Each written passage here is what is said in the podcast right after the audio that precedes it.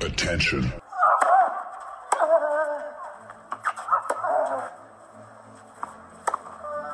Bitte nehmen Sie schnell Platz, die Spieler sind bereit. Just quiet quickly, please. Für Hallo, da ist der Dominik Diem. Quiet Please, den Tennisnet Podcast.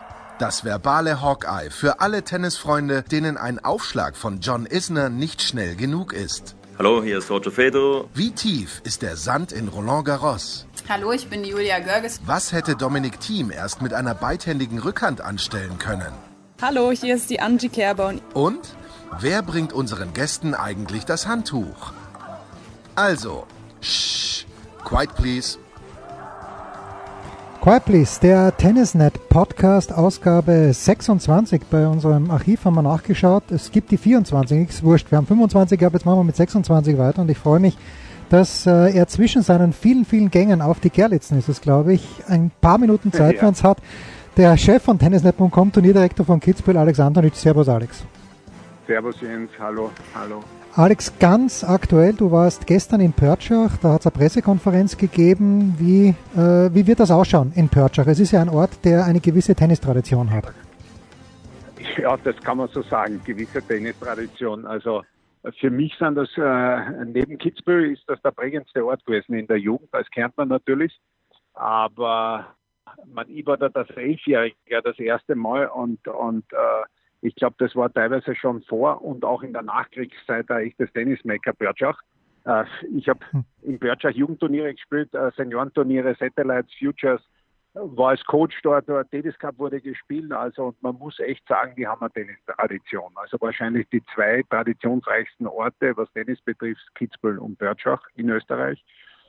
Und freut mich natürlich total, dass die die Chance ergriffen haben, diese einmalige Chance. Also das Ganze ist ja entstanden, weil das US Open und die WTA quasi gemeinsam gesagt hat, man muss eine Möglichkeit schaffen für Spielerinnen, die jetzt nicht Quali spielen können beim US Open, weil es ja keiner gibt. Und auch eine große Chance für die Österreicherinnen und für Birch sich einmal bekannt zu machen wieder. Und eventuell äh, bleibt ja die WTA dann länger in Birchach. Also das ist das Ziel, was ich gehört habe.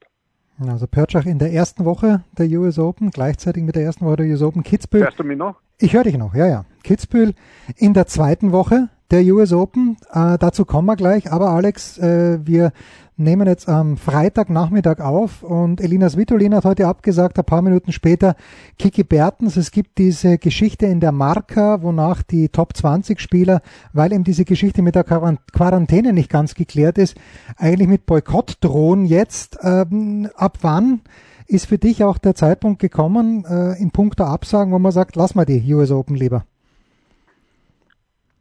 man, das ist brutal schwer. Also äh, ich verstehe die Spieler auf der einen Seite, ich verstehe äh, die Veranstalter und man muss jetzt fairerweise sagen, das US Open macht alles, was nur irgendwie möglich mhm. ist. Äh, und es ist natürlich leichter äh, für Nadal, für Svitolina oder für so jemanden abzusagen, als wie für Spieler, die etwas hinten weiter sein und einfach auch das Geld brauchen. Das darf man ja nicht vergessen. Also Corona-Krise betrifft ja auch die Spieler, äh, vor allem die, die weiter hinten sein und äh, die keine Einnahmen haben. Und das US Open macht ja alles, was irgendwie möglich ist. Einmal die Einreise ohne Quarantäne. Also das haben sie ja mittlerweile schon geschafft. Und jetzt geht es halt darum, wie kommen die Spieler zurück. Aber äh, da weiß ich jetzt zumindest, dass äh, äh, Rom äh, so gut wie sicher ist, äh, dass die Spieler nach äh, Italien einreisen dürfen. Ich weiß, dass sie nach Österreich einreisen dürfen. Und, und eins muss man schon sagen, also die USA wird nicht äh, entscheiden können und die, oder die USDE, ob ein Spieler nach Österreich einreisen darf oder nach Italien. Ja. Äh, das müssen dann äh, ATP und WTA mit den Italienern oder mit den Österreichern klären. Bei uns ist es geklärt, wie das zu funktionieren hat für die Leute, die hier ihrer Arbeit nachgehen. Also da wird auch keine Ausnahme gemacht, sondern die können einreisen mit einem negativen Test, werden dann von uns übernommen und dann gibt es ein ganz äh, strenges Testregime.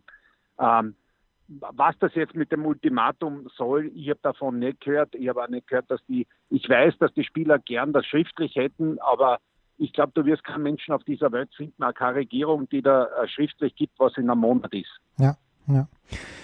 Aber der Termin von Kitzbühel und da hebe ich die Hände in die Höhe, da habe ich auch ein bisschen viel Verwirrung gestiftet auf tennisnet.com, weil ich auch in der Marke mal gelesen hätte, es überlegt, würde der Kitzbühel vielleicht eine Woche nach hinten zu schieben. Aber Alex, da können wir Entwarnung geben. Kitzbühel ist am, äh, auf dem Termin 8. bis 13. September fix. Genau so ist es, genau so ist es. Äh, ähm, das hat uns der ATP auch gleich signalisiert. Die Idee ist, äh, Rom nach vorne zu äh, bekommen. Ich glaube, das wird demnächst fixiert werden. Also Rom wird eine Woche früher stattfinden und man will dann für die Topstars eine Woche Pause vor Paris haben oder eventuell noch den einen oder anderen 250er. eventuell auch ein 500. Also es werden noch Turniere gesucht.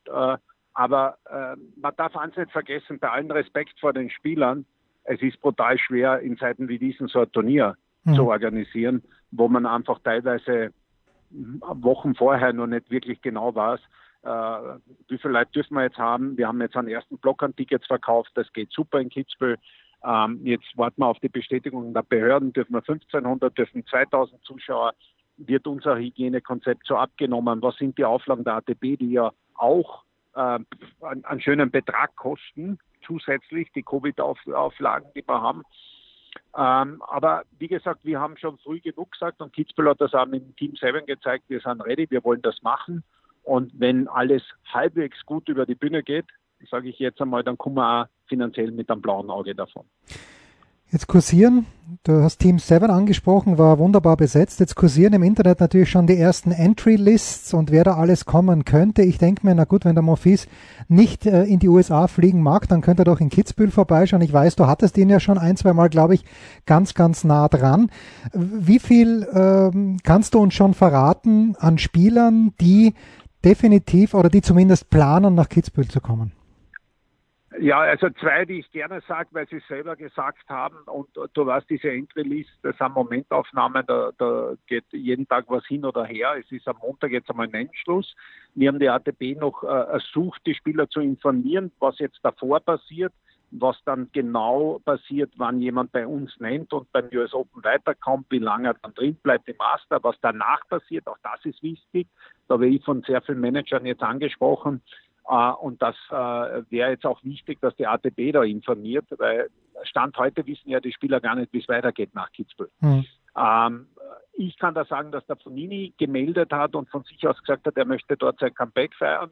Und äh, der Diego Schwarzmann hat auch gesagt, sollte er beim US Open nicht in der zweiten Woche sein, letzte 16 oder letzte 8, dann, dann möchte er Kitzbühel spielen. Äh, das sind die zwei und Dominik Dinn natürlich. Äh, das sind die, die jetzt einmal von sich aus gesagt haben, dass sie das machen wollen.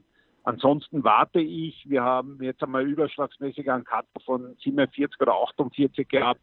Aber wie gesagt, das ist uns jetzt, äh, ich will nicht sagen, es ist uns wurscht, ja. ja. Aber in Zeiten wie diesen äh, äh, geitelt man nicht um Spieler. Wir, wir wollen Möglichkeiten schaffen. Wir haben einmal kurzfristig überlegt, die Quali etwas größer zu machen damit es noch mehr Möglichkeiten für die Spieler gibt. Äh, als ehemaliger Spieler weiß ich ja, wie brutal das ist. Oder man sieht ja jetzt bei den Damen, da gibt es ein Turnier in Palermo und der Rest kann Daumen drehen. Äh, das ist relativ zäh, ja, äh, muss man sagen. Ähm, ich, ich sage es noch einmal, ich habe vollsten Respekt, was das US Open da aufstellt und wie viel die trotz Corona ausschütten. Also 53 Millionen Preisgeld, erste Runde verlieren, 61.000 Dollar. Ähm, ich, ich bin davon überzeugt, dass die stattfinden werden. Mhm. Äh, die garantieren diese Einreise. Also Stand heute, muss man dazu sagen, wer weiß, was in einem Monat ist. Und dann äh, wissen wir, dass die Spieler mit einer Einladung und einer Bestätigung, dass sie bei uns zur Arbeit sind, mit ihren Betreuern, also Betreuern ja. wohlgemerkt, die auch arbeiten, auch nach Österreich weiterreisen dürfen. Das wissen wir unter negativen äh, Corona-Test nicht älter, ich glaube, als 72 äh, Stunden oder auch der 40 Stunden. Äh, nachdem die permanent getestet werden beim US Open, ist das sowieso äh, gegeben. Ja, und, und alles weitere ähm, werden wir dann hoffentlich bald äh, sehen. Aber erst jetzt Freitag kurz vor deinem Call wieder mit äh, WTA und ATP telefoniert. Ähm, wir haben morgen noch einmal einen Call. Also es, es, ist ziemlich viel Bewegung drin. Aber ich, ich möchte noch einmal sagen, US Open äh, kann aus meiner Sicht nicht garantieren, dass die Spieler äh, quarantänefrei retour kommen, weil das liegt ja doch in der Hoheit des Landes, in dem Fall Italien oder Österreich. Bei uns wissen wir, wie die Spieler kommen können und ihre Betreuer. Äh, und ich, meines Wissens nach, sind sie in Italien auch dran. Somit kann es, glaube ich, gar keinen Boykott geben. Müsste oder wird es keinen geben. wird es ja. keinen geben. Jetzt, äh, du hast angesprochen, es wird lang gewartet in Kitzbühel. Ihr werdet ein 28er Feld haben.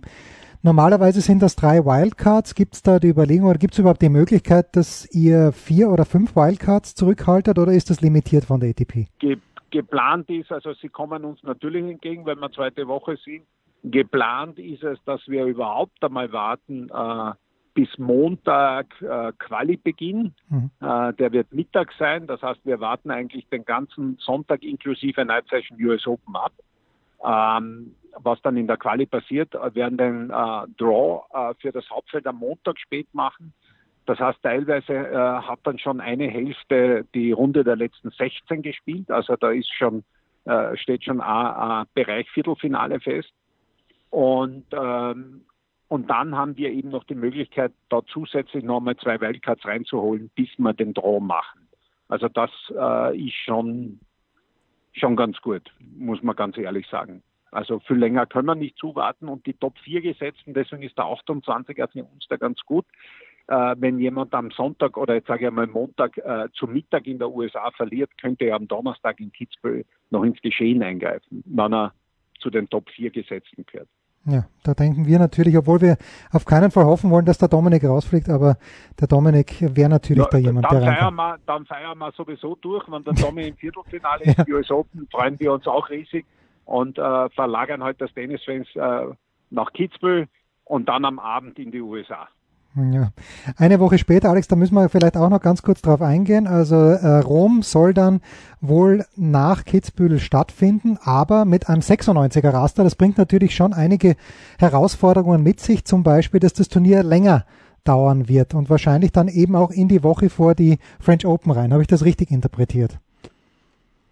Ja, ich glaube, aber wie gesagt, da sind so viele Mutmaßungen jetzt, dass es Montag bis Montag dauern sollte. Mhm. Ja, die haben ja mehr als genug Plätze. Ähm, bin mir noch nicht sicher, wie die Quali beginnt dort, aber man, so eine Situation hat es ja noch nicht gegeben. Also da werden ja einige Regeln auch über Bord geworfen, Gott sei Dank. Und man, man sucht äh, Lösungen für die Spieler und äh, was auch für die Veranstalter noch möglich ist.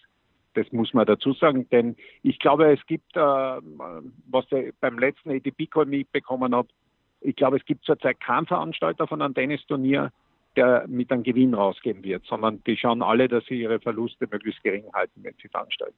Okay. Abschließende Frage, Alex. Bei den US Open, man hat ein großes Vorbereitungsturnier von Cincinnati in New York City. Ist es für dich okay? Und du weißt, äh, ich bin auch ein Traditionalist. Ist es für dich okay, dass man mit so geringer Vorbereitung dann wirklich ein Grand Slam Turnier Best of Five spielt? Und wenn es nicht okay ist, wird man es auch spielen. Aber es hat noch nie so eine Zeit gegeben, Jens. Äh, äh, und noch einmal, die Amerikaner schütten ein Preisgeld aus. Ich, ich habe selber meinen Augen nicht getraut in Corona-Zeiten, dass die das volle Preisgeld ausschütten, weil es ist zwar insgesamt, glaube ich, vier Millionen Dollar weniger. Erste Runde kriegt sogar mehr. Mhm. Aber du darfst ja nicht vergessen, die zahlen ja den Quali-Spielern was, die unterstützen die Turniere wie Birchach oder Prag oder bei der ATP auch Challenger. Also die äh, haben sich wirklich bemüht äh, und dann sollen sie auch ihr Best of Five haben. Es kann dann noch keiner sagen, man wird auf alle Fälle sehen, ob jemand so trainiert hat und sich so vorbereitet hat wie der Dominik oder äh, etwas zu lang auf der Couch gelegen ist. Ja, oder zu lange am Schiff, aber da sind wir wieder bei Monfils, weil der wird eh nicht hinfahren. Jetzt habe ich, es ist mir doch noch eine Frage ja. von Alex, weil wenn man sich nämlich die Preisgeldverteilung in Cincinnati anschaut, da gibt's schon einen ganz, ganz großen Unterschied, wie ich finde, bei der ATP. Also es gibt für Frauen und für Männer weniger Preisgeld, aber bei der ATP haben sie gesagt, okay, der Sieger kriegt deutlich weniger. Ich glaube, es sind unter Anführungszeichen nur 200.000 Dollar. Aber dafür kriegen die Leute für die erste Runde schon mehr Preisgeld. Die WTA hat es anders gemacht die, da kriegt die erste Runde gleich viel oder weniger als im vergangenen Jahr. Dafür die Siegerin mehr. Da, da applaudiere ich eher der Männerseite, weil, weil es ja darum geht, Richtig. ob der Djokovic das gewinnt oder nicht. Ähm, das, das ist, wird dem Djokovic wurscht sein. Aber wer erste Runde spielt, der braucht das Geld. Äh, bin ich zu 200 Prozent bei dir. Äh, da, da, hat das Players Council auch nach unten gut gearbeitet für die Spieler, die hinten weiter sein. Äh, ich glaube, das wird jetzt der Punkt sein. Es nutzt nichts, wenn sich die ersten 20 zusammensetzen. Das ist wichtig. Natürlich, US Open würde ich am Start haben, aber die müssen auch ein bisschen solidarisch sein, weil für die hinten geht es wirklich ums Überleben. Hm. Und jemand, der gerade ins US Open reinrutscht oder in Cincinnati drin ist, da ist wichtig, da bei der ersten Runde, ob dann der oben noch 100.000 mehr kriegt, der das gewinnt, ähm, das bin ich 100% bei dir. Das ist eine gute Entwicklung, dass es da unten mehr gibt. Deswegen auch beim US Open ist ähnlich. Äh, in der ersten Runde gibt es mehr sogar und die Sieger kriegen, glaube ich, 300.000 oder 400.000 weniger.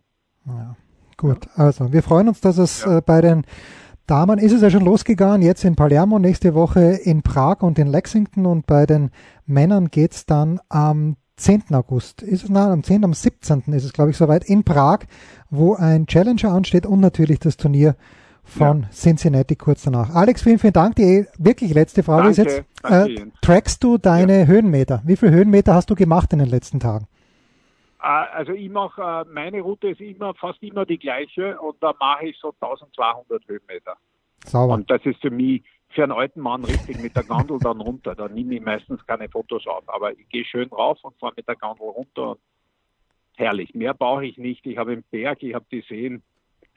Österreich ist schon schön. Österreich ist herrlich und du tust genau das Richtige für deine Oberschenkel, weil das Raufgehen ist deutlich weniger, greift die Oberschenkel an als das Runtergehen. So, das war's. Quiet Please, der Tennisnet Podcast, Ausgabe 26 mit Alex Antonitsch, Turnierdirektor von Kitzbühel. Danke, Alex. Alles klar. Ciao. Spiel, Satz, Sieg. Das war Quiet Please, der Tennisnet Podcast liked uns auf Facebook, folgt uns auf Instagram und verpasst auf keinen Fall unsere Live-Ticker auf tennisnet.com. Neben all den anderen Artikeln, Gewinnspielen und Serviceberichten.